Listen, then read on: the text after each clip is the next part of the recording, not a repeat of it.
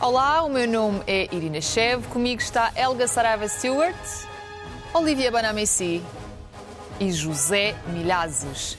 Isto são as invasões bárbaras.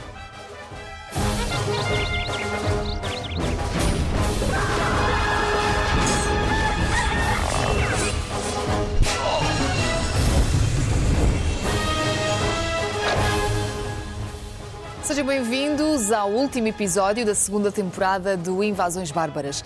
Na semana passada, a Alemanha reconheceu ter cometido genocídio na Namíbia, no início do século XIX, durante a era colonial. O governo alemão pediu perdão pelo massacre das populações da etnia Herero e Nama e comprometeu-se a contribuir com mil milhões de euros em ajudas para o desenvolvimento do país.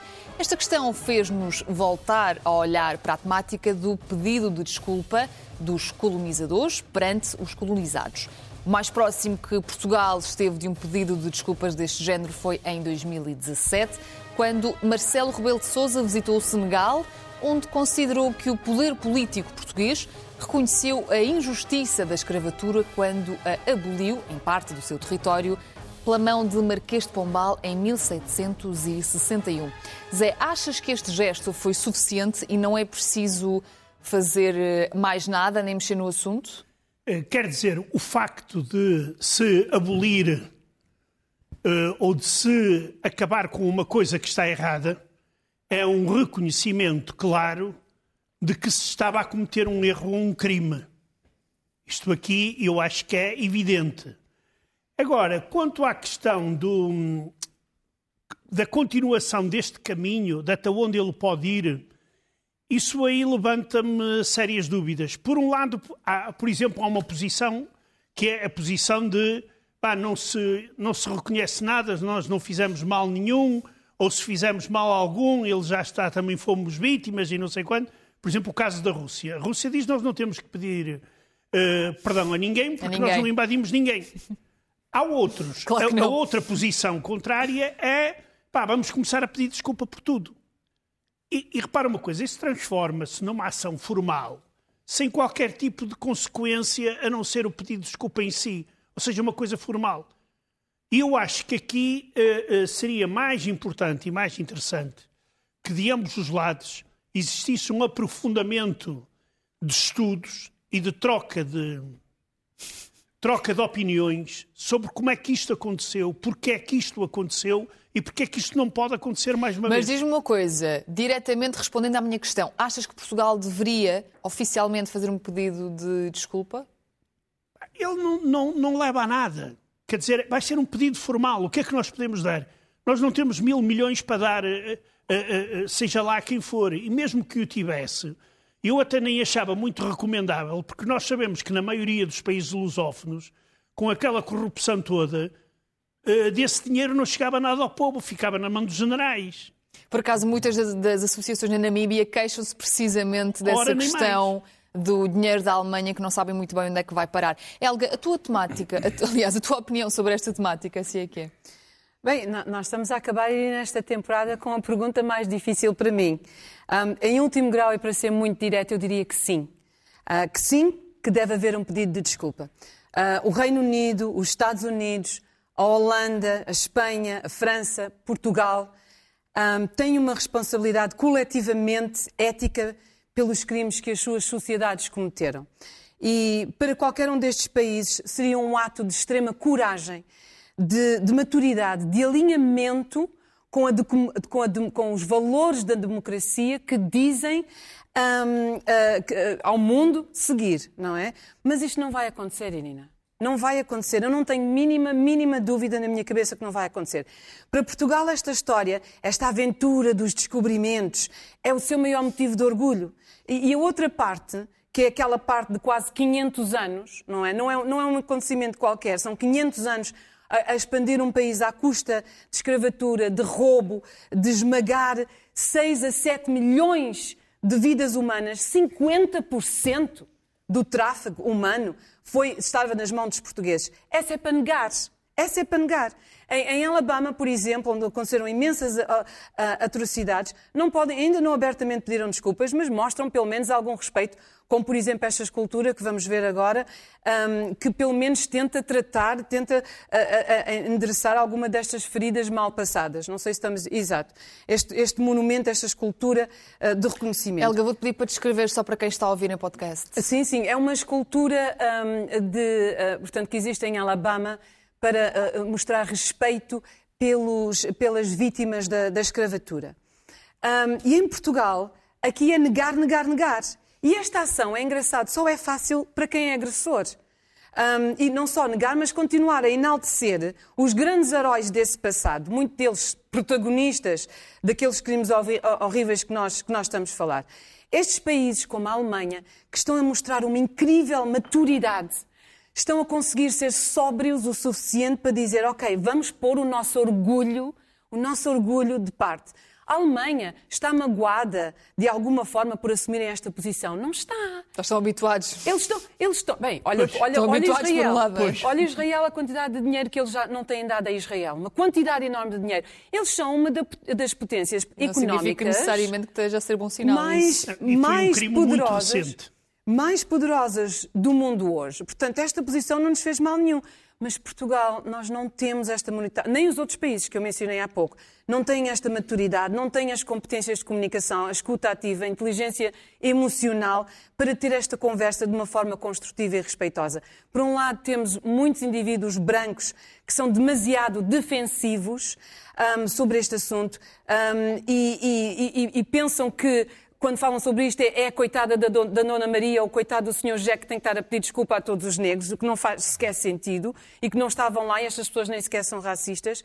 E, por outro lado, temos negros que ainda estão muito, muito emocionais sobre este assunto, a viver com feridas mal passadas, porque nós temos que lembrar, para eles, nesta sociedade, o passado ainda está muito presente, com as desigualdades que vivem nesta suposta democracia. Olivier, acho que aqui já deu para perceber um pouco a questão de que tu queres falar, uh, de que há pouco debate sobre este assunto, não é? Porque, de facto, fala-se pouco. Sim, e, e, eu fiquei super surpreendido quando cheguei a, a Portugal que, para, para, para, verificar ainda hoje que há, há muito poucos debates sobre a questão do colonialismo. Mas muito pouco. Eu acho que existe uma lei do silêncio. Mas claramente, e quando a Helga dizia há pouco, falava da Alemanha, eu queria dizer que não só concordo, como eu fico espantado perante um país que descobri recentemente, mas é recente, que era uma grande potência colonial. Porque houve debates, houve livros, e que, aqui quer dizer que fica abismado e com a Alemanha, porque sim, sabemos, o Hitler, tudo isso, mas, uh, uh, ok, mas reconhecer o genocídio na Namíbia, mas não é só isto. Houve um livro, um best-seller na Alemanha, que é massacramos povos da Polinésia. Massacramos. E aqui parece que é muito estranho. Faz-me pensar um pouco os livros de história que eu tinha quando eu estava em França sobre os eh, descobrimentos em Portugal, que é aquela grandeza. Eu acho que Portugal tem mania das grandezas, como os franceses têm. Uhum. É a melancolia portuguesa. Uhum.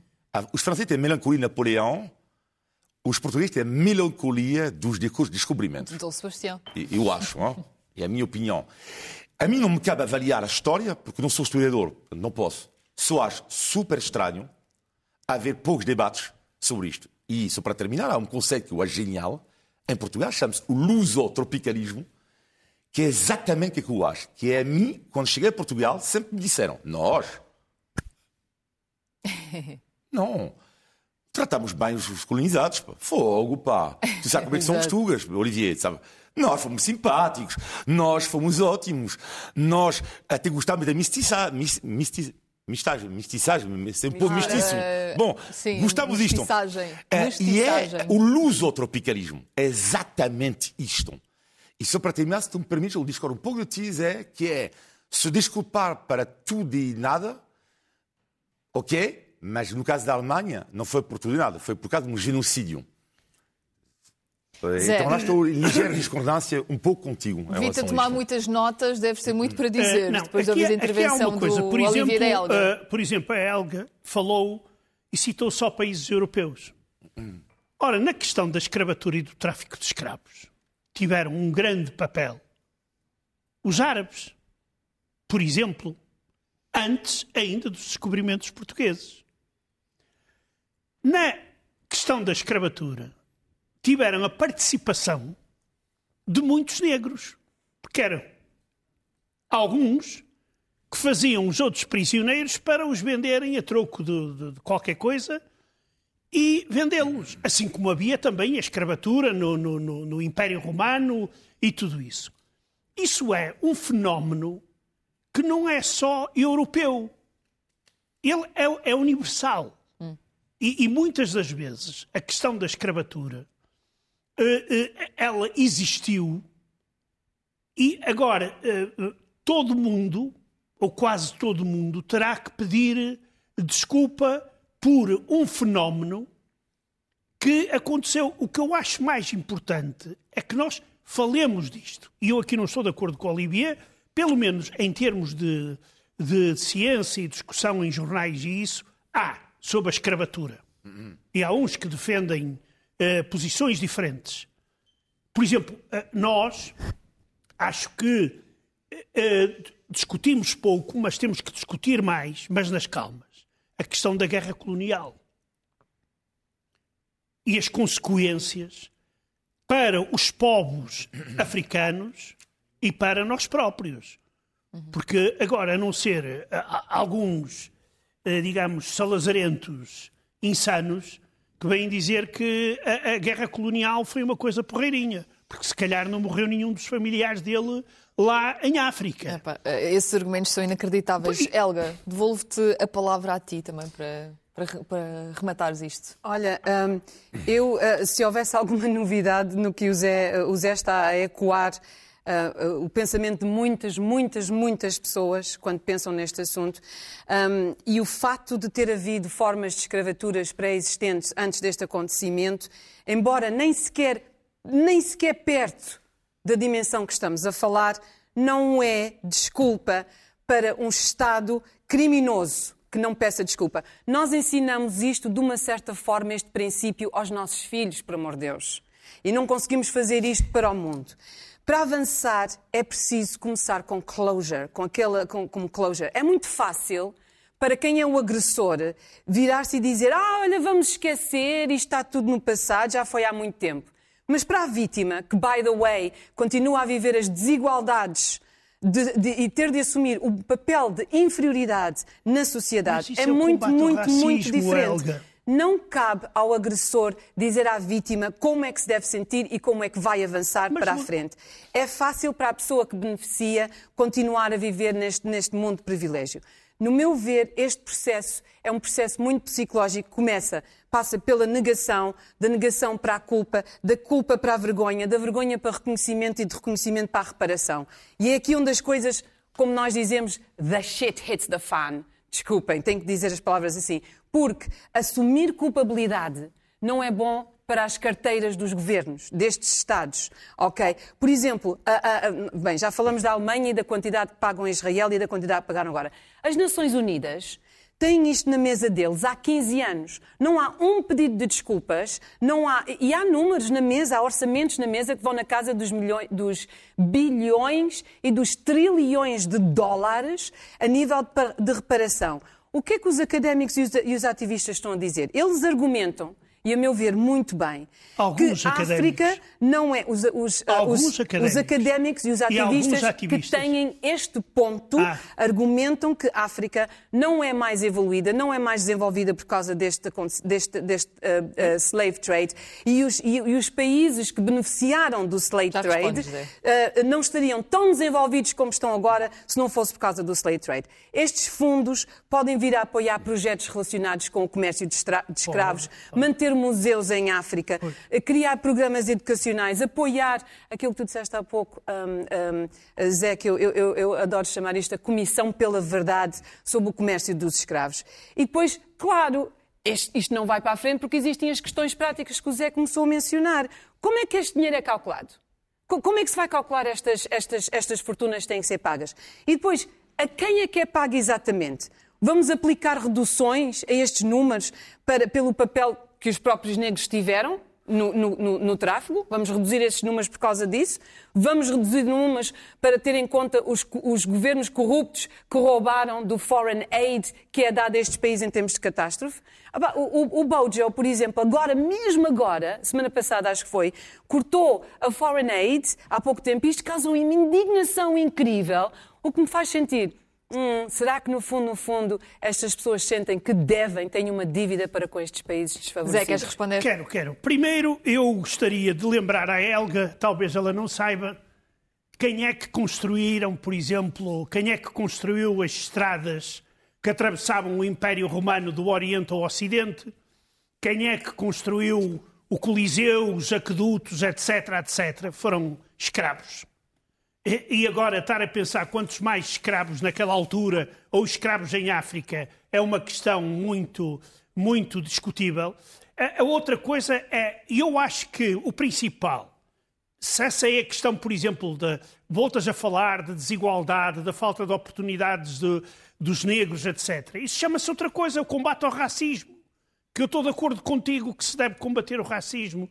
Agora, se me vêm dizer que a África ainda está assim por causa do colonialismo, quer dizer, há países africanos que já são independentes há 60 anos. Eu não sei quanto tempo é que tu achas que demorou este, este acontecimento. Foram 500 anos Sim. a criar a divisão que acontece agora. E outra coisa, acerca da escravatura. E tu vais ver países árabes que escravizaram. A ainda. era muito diferente. Muitos destes escravos até viviam dentro de casa com, com, com, os, seus, com, com os seus supostos uh, patrões. Isto é muito diferente, não é o mesmo tipo de escravatura. Em Portugal, algumas escravas até dormiam com os senhores.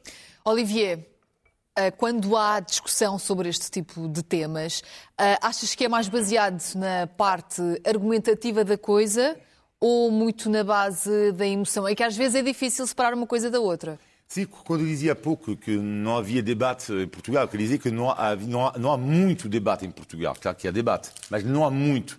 E que me surpreende imenso. E que, que me surpreende imenso desde há alguns anos, quatro ou cinco anos, é que há muito histerismo à volta disso. Uh, e não há calma. E, e, vou dar um exemplo, Marcelino da Mata. Isto para mim é o caso melhor que vou encontrar. Eu falei esta semana com duas pessoas que fizeram a guerra. Uma, uh, guerra colonial. Uma considera que é um herói, o outro diz que é um criminoso de guerra, este homem. É um monstro. Ora, é claro que eu não vou pronunciar, porque eu não sou historiador. Mas quando eu falei com um militar, que é um, ele nem sei como é tu pronuncias o nome dele. E o outro diz, não, é um, pronto. Então a minha pergunta é simples. É, porquê é que não se debate isto? É que eu não ouvi, eu ouvi raramente debates. Ouvi um ou dois debates porque uh, alguns políticos defenderam Marcelino da Mata, depois do outro lado, Fernando Rosas uh, e o um, Vasco Lourenço, disseram que homem era um criminoso de guerra, mas eu seria bom haver, sem esterismo, debate sobre isso. Um, um país que é muito bom neste caso é a Holanda. A Holanda fala de, de, da restituição de obras de arte, mas sem esterismos. Eles estão a falar disto calmamente. E vamos pensar, isto não pode ser uma questão ideológica. Ora, claro. Marcinho da Mata é o exemplo máximo do que como é que tu vais avaliar uma pessoa da história a tua ideologia. Mostra-me quem é que tu, para quem tu votas, te direi se tu gostas não, ou não de Marcinho da Mata. Isso é conversa ideológica, não é conversa de história. Ah, mas é isso que eu estou a dizer, não? Mas se vamos por aí, oh, oh, oh, Olivier, se vamos por aí, vamos já fazer uma coisa. Tu vai ter com o Macron e diz assim: opa, o que vocês roubaram em Portugal durante as invasões francesas toca a devolver. Sim, mas a mim, não, a, a mim, por mim tudo bem. Vivo em Portugal, seria contente de ver. Agora, agora tu imagina... Agora, eu não sou embaixador de França. Olha, agora tu imagina, tu imagina que começamos um processo de restituição. A questão coloca-se como mas por que há país, é, Zé, há país que, coloca, que faz esta pergunta sem histerismo? Oh, Zé, mas qual é o mas problema? Então os franceses estão a devolver coisas. Os alemães, qual é o problema, Zé? Qual é o os problema? Os alemães, os mas, alemães estão, estão a devolver... A Escócia, recentemente a Escócia. Mas qual é o problema? O problema não é nenhum. Mas o problema... Por que, não há debate? O problema é que eu não estou a dizer que é, qualquer obra... em negação. Zé, Zé, não este é país negação. está em negação. Estão falando de cada vez, não percebe. Estamos em negação. terminar, desculpa. Eu não estou a dizer que qualquer obra tem que ser restituída. Eu não estou a dizer isto, senão é loucura. Exatamente. Mas, não, mas é loucura. Mas, então, mas porquê é que não há debates? Porquê, Zé? Mas há, há debates. Deixa oh, oh, Olivia, na minha opinião, não Olivia, por exemplo, na questão, da, na questão da Segunda Guerra Mundial, Até houve muitos debates. Por exemplo, a União Soviética, a União Soviética levou muita coisa da Alemanha e até hoje não restituiu. Por exemplo, o famoso ouro de Troia. Não é Troia daqui, é Troia uh, no Médio Oriente. Que é uma coleção excepcional. Eu tive a oportunidade de a ver uh, em Moscou. Pá, aquilo foi escavado por alemães, etc. Foi trazido depois da guerra. E os, e os russos não querem abrir mão. Porque se abrem mão, eles vão ter que começar a restituir o um número gigantesco de coisas. Espera aí. E vão apresentar uma lista, vão apresentar uma lista para compensar. E sabes que estes processos é o efeito de dominó. Isto provoca um efeito de dominó. Eu gostava muito bem, eu gostava, apoiava que se devolvesse tudo a todos. Ninguém diz isto. Hum? Ninguém diz Eu não defendo uh, isto. Olivier, é uma questão de orgulho. Não defendo que não é uma questão não é, de orgulho. Não, é não se debate. É, não é uma questão de orgulho. Vou passar-te a palavra. Achas que este tipo de. que a resolução deste tipo de ideias, deste debate de ideias, é uma coisa utópica, porque nós conseguimos ver só nesta pequena mesa, nesta pequena amostra, o quão complicado é falar-se destas coisas. E, e, eu tinha dito logo, logo no início, os países que estão a ter este tipo de. Uh, que estão a avançar, estão, mostram um nível de maturidade extraordinário.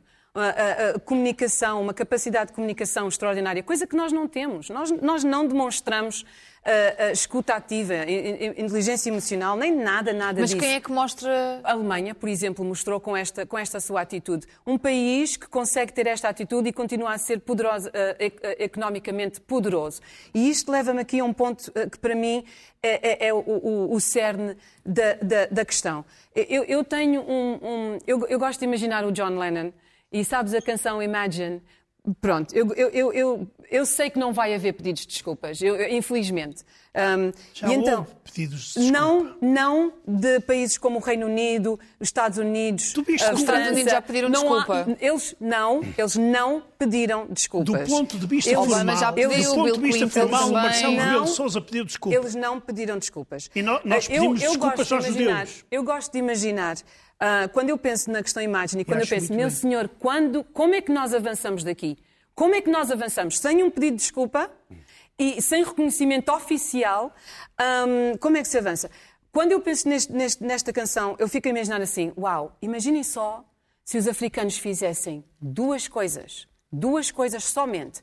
Um, arranjassem forma de verem as suas, de, de, de, de, deixarem de olhar para as suas diferenças, de ultrapassarem, seja qual for as, as dificuldades internas que existem, esquecerem o conflito, uh, unirem-se, unirem os seus interesses a favor e para proteger os seus recursos e o recurso daquela região, e depois, número dois, trocarem esse conflito por comércio e por um foco na educação e em desenvolver bravo, competências. Bravo, Uau! Bravo, Imagina um mercado que não é, seria é. poderosíssimo Tens razão. Só a nível mundial. Só que os dirigentes africanos não fazem isso. Exato. E quem é que alimenta quem é que alimenta oh, oh, essas, esses conflitos? Que, sou eu que alimento? Onde é que se fazem? Quem é, quem é, que vende as armas? Quem é que mantém estes quem conflitos é bem, armas? bem, bem, bem acesos? Estas, estas, armas não foram feitas em Timor nem Gabão. Estas armas são feitas nos Estados Unidos, no Reino compra? Unido, e são comprados por corruptos, claro, e são lá mantidos no poder e, com a ajuda de quem? Portanto, isto é tudo, tudo muito, muito conveniente. John Lennon tinha razão e, eu, espero, eu só espero estar viva um, na década onde nós vamos começar a ver os africanos a deixarem de ser manipulados, a pensarem por si, a protegerem os seus recursos e a começarem a desenvolver, a desenvolver estes mercados internos, onde podem vender, e para fora também. Olivia, queres partilhar connosco o trabalho de memória feito na tua cidade natal? Sim, a, a França não resolveu o seu passado colonial, longe disso, sobretudo com os países do Maghreb, neste caso com a Argélia, que é um drama absoluto. Quando dizia há pouco, em Portugal não há debate, em minha opinião, não está resolvido. Em França há debate, mas não está resolvido na mesma.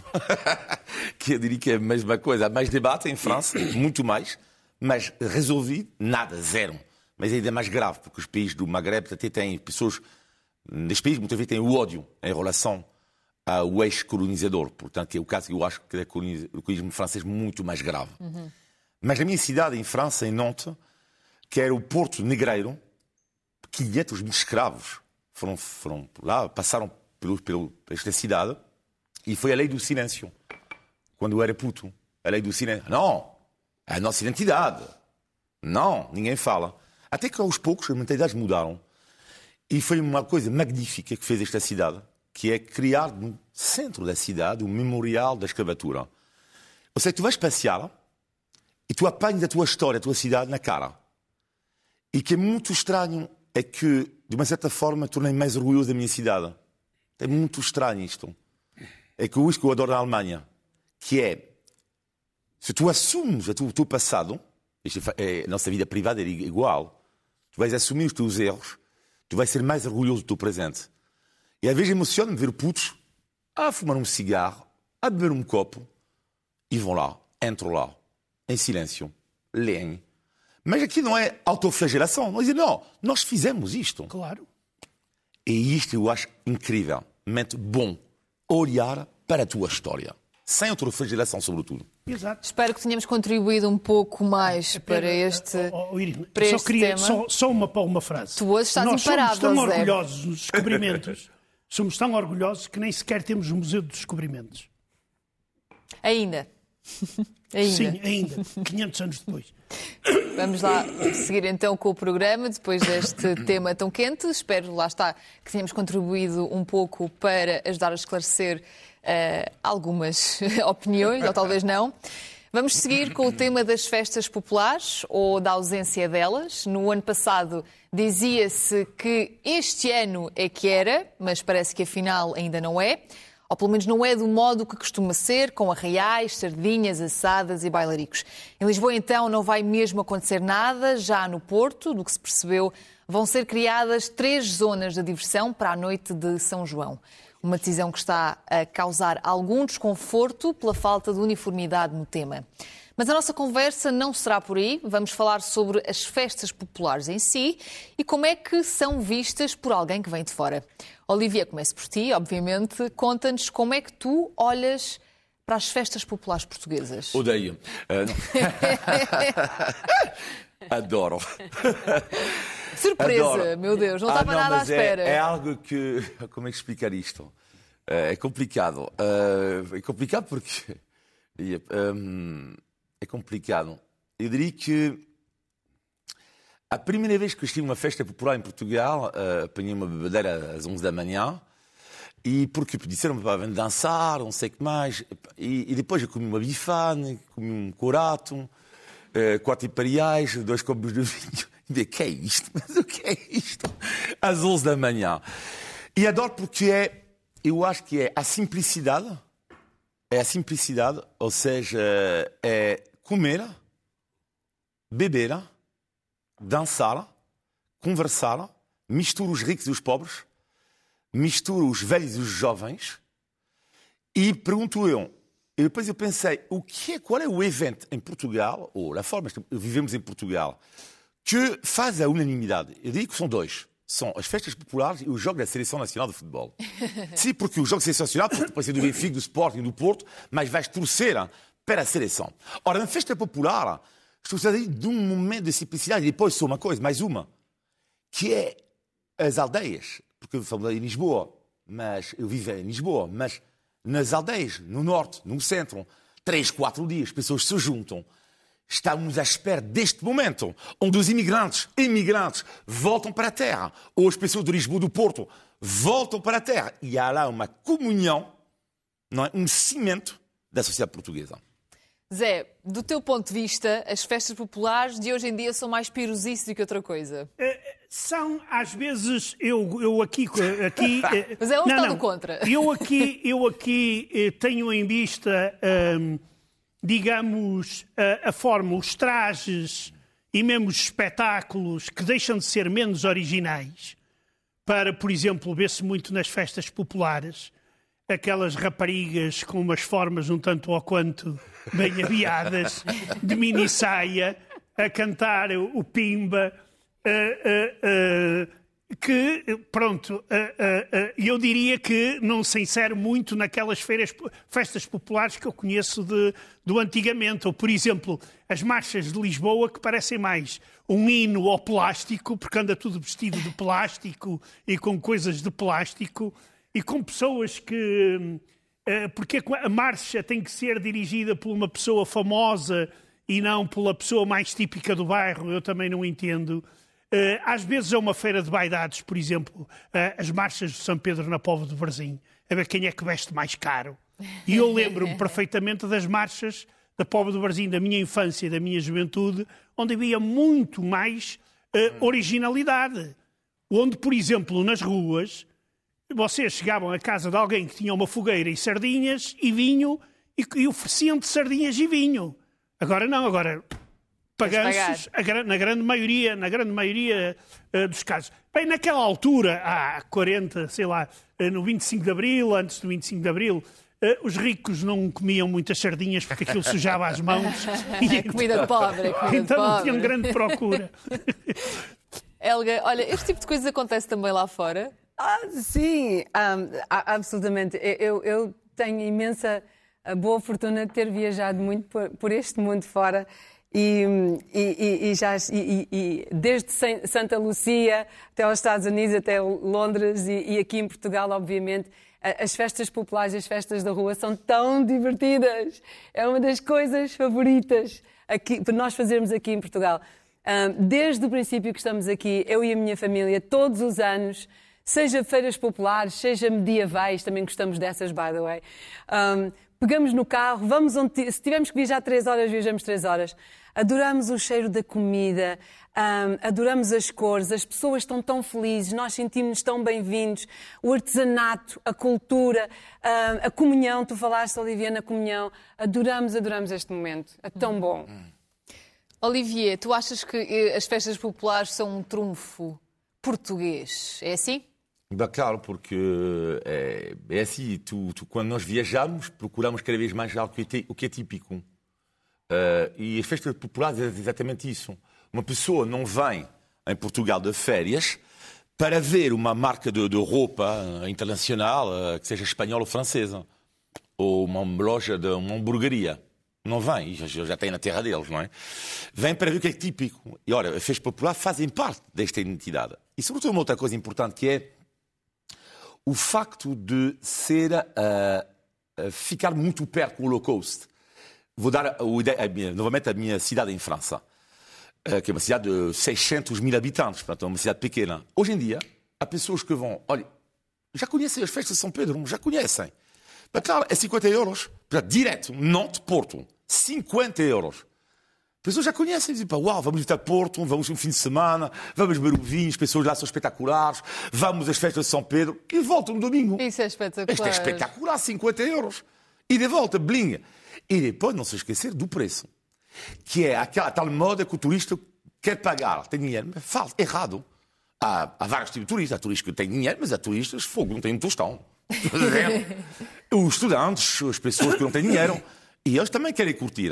Claro. Olha, se tu queres curtir, tu vais para Lisboa, tu vais dizer aqui, pá, três- um estrela Michelin, duas estrelas em Lisboa, três. E se não tens dinheiro, o que é que tu fazes? Bem, conheço muitas pessoas hoje em dia que dizem, olha, festa da sardinha este ano não, hã? festa da sardinha, jup, direto. Porquê? Porque é 2 euros a sardinha, hoje em dia, não sei, eu acho que 2 euros já é mais caro do que antigamente, mas 2 euros a tua sardinha como um copo de vinho, tu passas uma noite mágica com 10 ou 20 euros. Hã? Outra coisa. Zé, tu queres falar das origens? As origens das festas populares, elas têm sempre, eh, são muito, digamos, remotas. Eu falando, por exemplo, dos santos populares, ou seja, do Santo António, São João e São Pedro, isto já vem desde os tempos pagãos e do, e do Império Romano. O que tiveram períodos de grande intensidade, por exemplo, eu encontrei uma, uma descrição muito curiosa do William Beckford, que foi um escritor inglês que passou por Portugal, e em 1787 eh, eh, esteve em Lisboa, no Santo António, e escreveu que não conseguiu pregar o olho durante a noite E- por haver um arrebentar de bombas, um crepitar de fogueiras e um soar de trompas em honra do dia da manhã. Em que ano? Em 1787. Muito bom. Ou seja, eh, eh, é verdade que depois eh, muitas destas, destas festas, por exemplo, as festas de São Pedro, que na, na do Brasil também têm grandes tradições, elas fecharam, comple- eh, desapareceram completamente em 1892, quando se dá o, o maior naufrágio, talvez em Portugal, onde morreram eh, mais de 100 pescadores num só dia, e entre eles alguns dos meus, dos meus antepassados, e a partir desse dia os poveiros vestiram-se todos de luto E e, deixaram de deixaram de fazer qualquer tipo de festa. E só veio depois, só foram reiniciadas em 1962. 1962. 62, exato. Já nos. Já, já nos... Eh, eh, ou seja, eh, bastante recentemente. Pois, exato. sim. mas mas eh, é verdade é que estas festas aqui trazem muito, mantêm esse espírito de, de comunidade, aquele espírito também de bairrismo e de orgulho. Eh, eh, a Póvoa tem dois bairros que são eh, muito rivais, que é o Norte e o Sul. A minha mãe nasceu no Norte, o meu pai também nasceu no Norte, mas o meu pai adorava mais o Sul. Quando eram os dias de São Pedro não dormiam juntos, porque andavam ao barulho. Andava toda a gente ao barulho. Era, era toda a gente ao barulho. Mas não era esse tipo de barulho, É porque, não, não é esse barulho, não. Não, não. Não é esse Porque, epá, o Norte é que é bom, e vocês é que são isto, e vocês é que são aquilo. Mas às vezes até eh, o pessoal berrava e tal. Eh, Vias de facto, às vezes com um copo a mais. Mas é uma rivalidade muito curiosa. É uma rivalidade. É um eh, Às vezes pode ser um bocadinho saudável, não é? Não, é, é, só- é uma ri- rivalidade muito saudável, tanto mais que ela só demora três dias. Depois acabou-se. Oh, Helga, tu também queres falar sobre as origens da- das, das Ah. festas populares? Ah, sim, um pouquinho, não. Ah, na verdade, o, o Zé falou tudo.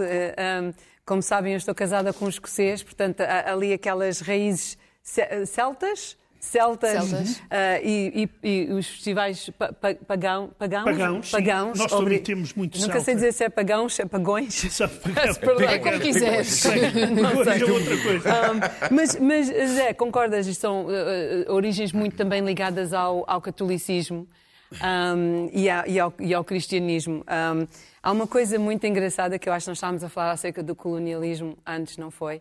E, e às vezes estes dois mundos uh, misturam-se um bocadinho. As festas populares e, e- o e- colonialismo. Só no sentido em que, só no sentido em que, que existem isso. certas canções, ah, ah, agora não me lembro da letra exatamente, mas dizem já fui ao Brasil, já fui à Goa, somos conquistadores. Essa canção tem levantado algumas polémicas. Eu ouvi, eu ouvi falar, eu ouvi falar dessa canção e, e- e pronto, mas eu quero manter o tom positivo das festas populares porque adoramos Nós estas levamos festas o carnaval populares. para o Brasil. Foram os portugueses que levaram o carnaval para e, e o adoro Brasil. o carnaval, adoro o carnaval. Olivia, eh, não dá para falar de festas populares sem falarmos sobre música pimba. Sim, bem, a música pimba é algo que, que- os- eu acho que os próprios portugueses é uma coisa que, às vezes, eu falo isto com os meus amigos portugueses, que é, e eles não têm noção que é algo de quase raro no mundo. Não estou a falar do estilo de música, porque cada país terá o seu estilo, mas que é a música popular ser aqui uma coisa que nos junte, todos nós. Tá, Eu posso gostar de, de disco e odiar o rock, e tu ao contrário. Mas quando estamos numa discoteca ou quando estamos na rua, basta ouvirmos a música popular e vamos dançar, os dois. E toda a gente Eu sabe a posso ser do letra. direito e tu de esquerda, ou ao Toda a contrário. gente sabe a letra. Exatamente. E vou-vos contar duas histórias. Eu, a, garagem da vizinha de Kim Barreiros, quando cheguei aqui em Esse Portugal. clássico. Uh, sim, o grande clássico, mundial, hein, mundial. E quando cheguei aqui em Portugal, eu O homem que estava. levou aos palcos a Exato. música pimba. Mas cheguei e famosos. convidaram-nos, Olivier, vamos dançar. E comecei a ouvir. mas peraí. E depois eu, a garagem de vizinho, só que eu mal sabia falar português. E pensei, perguntei depois à minha namorada, desculpa, mas o que é que tem de especial A a garagem garagem, da da vizinha? e depois, Olivier, nós falamos depois. E depois, outra coisa extraordinária, que é um dia estou no bairro alto, mas já sabia falar português, já sabia o que é que era a garagem da vizinha. e depois havia uma canção também do Kim Barreiro que é Chupa Teresa. Isto. Outro clássico, com certeza. Chupa É, é, é, Teresa, um chupa... grande- Não, mas o, eu estou- naturalmente. Teresa. Não. És muito natural a cantar música Sim, pimba. sim, sim. E então, o Chupa Teresa, estou, estou, no bairro alto, e estou com uma francesa, nariz empinado, por causa do trabalho. Ela chama Teresa. Bom, acontece, não é? Pois. Bom, Et à ce là oui, bonjour, alors, alors vas-y, on y va, je vois quoi. Ça começava o francês lá. E então, assim, e depois, insuportável a rapariga, insuportável. Eu estava a trabalhar com ela, pronto. E apanhámos um grupo de portugueses, não é? Que estavam todos a cantar aos gritos, chupa Teresa. E, e ela vira para mim e diz assim, ah, tão simpático, em francês, diz assim, vou traduzir agora, tão simpático os portugueses, eles estão a falar do meu nome, não é? Era insuportável a rapariga. Disse, sim, claro, é Teresa, é Teresa em francês. E ela depois, e o que é que eles estão a dizer? Chupa, chupa o quê? É o quê? Gelado. Eu disse, não significa gelado. beija-me. Eu disse, é, embrasse-moi, Teresa. E ela estava assim a cantar na rua, sozinha. Chupa-me, Teresa. Chupa-me. Teresa. E isto Não é achei. a canção, E mas- lá achei, achei um momento mágico da música popular, mas falando a sério agora, o que é extraordinário é que estas pessoas que embarreiam Toy são pessoas super conhecidas em Portugal. Opa, desculpa. E assim. E, mas, de facto, há um movimento em que, em Portugal, ao contrário de outros países, as- os cantores são. Toda a gente conhece. Tu vais dizer qualquer português, boa tarde, sabe quem é que embarreja o Toy? Eles sabem. O que mostra o peso na cultura popular portuguesa, da música popular portuguesa. Mais nada. Zé, agora eu vou fazer um salto assim um bocadinho estranho, que é vamos saltar da música popular, da música pimba, para o Estado Novo. Sim. Como é que o Estado Novo se aproveitou das festas populares? Quer dizer, eh, digamos que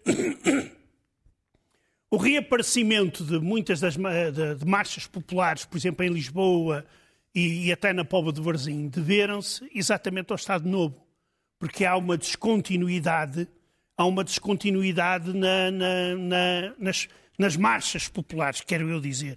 Por Como exemplo, depois, o primeiro desfile Exato. O primeiro desfile de marchas populares eh, é em 1932, quando o Estado Novo se começa a, a impor, por exemplo, os, casais de Santo- os casamentos de Santo António em 1958. Quer dizer, tem, tem, tem origens remotas, só que em determinados momentos desapareceram, noutros aparecem como motivo de propaganda política, para servir de cartaz. E, e- e- pronto, uh, uh, e ainda bem que continuam, que no, porque no 25 de Abril às vezes também se foi a outro extremo e começou-se, o fado era reacionário, naquela altura ainda não havia o Kim Barreiros, ainda, a, a- a música pimba andava na clandestinidade ainda, muita, Desculpa, mas como é que, como é que o Estado Novo usava as festas populares? para mostrar um cartaz de um Portugal divertido, um Portugal bonito, eh, cheio de. o folclore. Era, Ok, era, era, era- fazia parte do, do- do nosso vista. folclore nacional. Ok. Eh, no fim de contas, tem, tem a mesma. fol- Postal. Hã? Um postal. Era um postal, é. Opa, Tinha a mesma, eh, eh, tinha a mesma função que tem hoje eh, qualquer iniciativa para atrair turistas. E para mostrar que Portugal não era aquele país atrasado e, E eh, dirigi- oprimido, etc., que toda a gente. Di- Diz, Olivia, diz. Sim, desculpe. Uh, Não, uma coisa que é incrível também, que estás a dizer, é, é curioso porque, de facto, na música popular portuguesa não se usa as palavras diretamente, não é? Não se eh, faz o pêssego da banana. É o Eh, estruca- Isto é extraordinário, Olha, de facto, como é não é? Isto é chama? super interessante, sociologicamente falando. Exato. Olivia, isso chama-se os trocadalhos do carilho. Sim. Mas, por exemplo, mesmo, mesmo o, o Toy, o Toy, o Toy tem uma canção que mostra mu- mu- muito o que é, que a música popular portuguesa. Porque ele tem uma canção agora que é eh, Coloca a cerveja no frigorífico para fazermos amor. E depois eu pensei, perguntei a ele, Toy, um dia contei-me com ele recentemente, perguntei, mas uau, mas isto é uma canção, se não fosse desde- dentro deste contexto, imagina tu é com uma rapariga, olha, desculpa, boa tarde, depois colocar a cerveja no frigorífico e depois fazermos amor, ela bate em ti, não é claro? Pois. Concordamos, não? Concordamos. Ah. Bem, depende, ela pode gostar de Sim, mas na música popular, não é? na música popular está, é algo de leve, porque ele canta. se, se- se não é dentro do contexto da música popular, tanto o garagem da vizinha como tudo isto, já tem um outro peso, porque são palavras que às vezes colocam Olivier, a mulher. Vamos no ficar papel, à espera. A mulher é o homem. Com- Compões o uma homem, música o e homem, cantas-nos. O homem, concordo contigo. Concordo contigo. Compões uma música para, para a próxima temporada para nós percebermos de facto o o que é que tu queres dizer com invasões isso. bárbaras. O hino das invasões bárbaras da terceira temporada. Helga, tu achas, tu queres acrescentar o lado bizarro de, destas festas, deste tipo de festas? Bizarro tem que se ir para o Reino Unido. É lá onde se encontra o bizarro, não é? Pelo menos acho eu. Hum, há dois festivais que eu acho imensa graça, são muito, são mais para o estranho. Hum, um chama-se Up LA Uh, uh, Passa-se em Lerwick, na, na Escócia. e em janeiro, todos os anos, os homens de Lerwick ah, estamos a ver aqui. Eles vestem capacetes com cornos e andam pela rua com tochas. É isso que vemos na imagem, não é? Exatamente, estamos a ver isto na imagem. Obrigada, Irina. Eles vestem capacetes com cornos, andam pela rua com tochas e, e, e andam pela rua até um, a um lugar onde tem um navio viking, um tipo de navio, e lançam fogo ao navio. E assim é o, e é o festival. E, é, e, e atrai pessoas de todo o mundo. Um outro que é muito engraçado um, e este acho que é o equivalente do desporto extremo dos festivais. E este chama-se The Cheese Rolling, e, uh, em Gloucestershire. E este eles mandam a colina abaixo, e é uma colina bem, bem alta. Ah, isso está pela, na Netflix. Pela colina, pela colina abaixo, mandam, um, mandam lá para baixo um queijo redondo, uh, uh, do Gloucester Cheese, e os participantes depois têm que correr pela, corrida, pela, pela colina abaixo. Este, este queijo tem, pesa 3, 4 quilos e consegue alcançar a velocidades de 112, 113 km a hora. Sim, mas as pessoas ficam todas partidas, ficam não é? todas, isto é só audiência. Partem braços, audiência, pernas, cabeças, lá tudo. sai o queijo, batem alguém. E, e, claro que a maior parte dos participantes não conseguem apanhar o queijo, mas então quem chegar ao final, não é? É considerado o vencedor e, e lá ganha um prémio qualquer. Mas pois, por aqui as energias são gastas mais em música pimba, nos bailaricos, nas sardinhas. Não, largadas, não é? Nós temos largadas de touros também. Farturas. Nós temos, nós temos para todos os gostos. Pois, exato, exato. Bem, nós estamos mesmo, mesmo quase no final do último programa da segunda temporada, mas antes de terminarmos, ainda vamos acrescentar uma informação extra de algo que tenha acontecido de relevante esta semana. E começo eu com a notícia de que, a partir de julho, na Flórida, as crianças e adolescentes transexuais do sexo feminino ficam proibidas de praticarem desporto nas equipas femininas nas escolas públicas. A partir do próximo mês, as raparigas passam a ter que provar o sexo biológico, através da certidão de nascimento, para terem autorização para competir. Flórida é o oitavo estado norte-americano a impor uma lei deste género e isto só prova que há sítios onde, em vez de se darem passos em frente, dão-se vários para trás.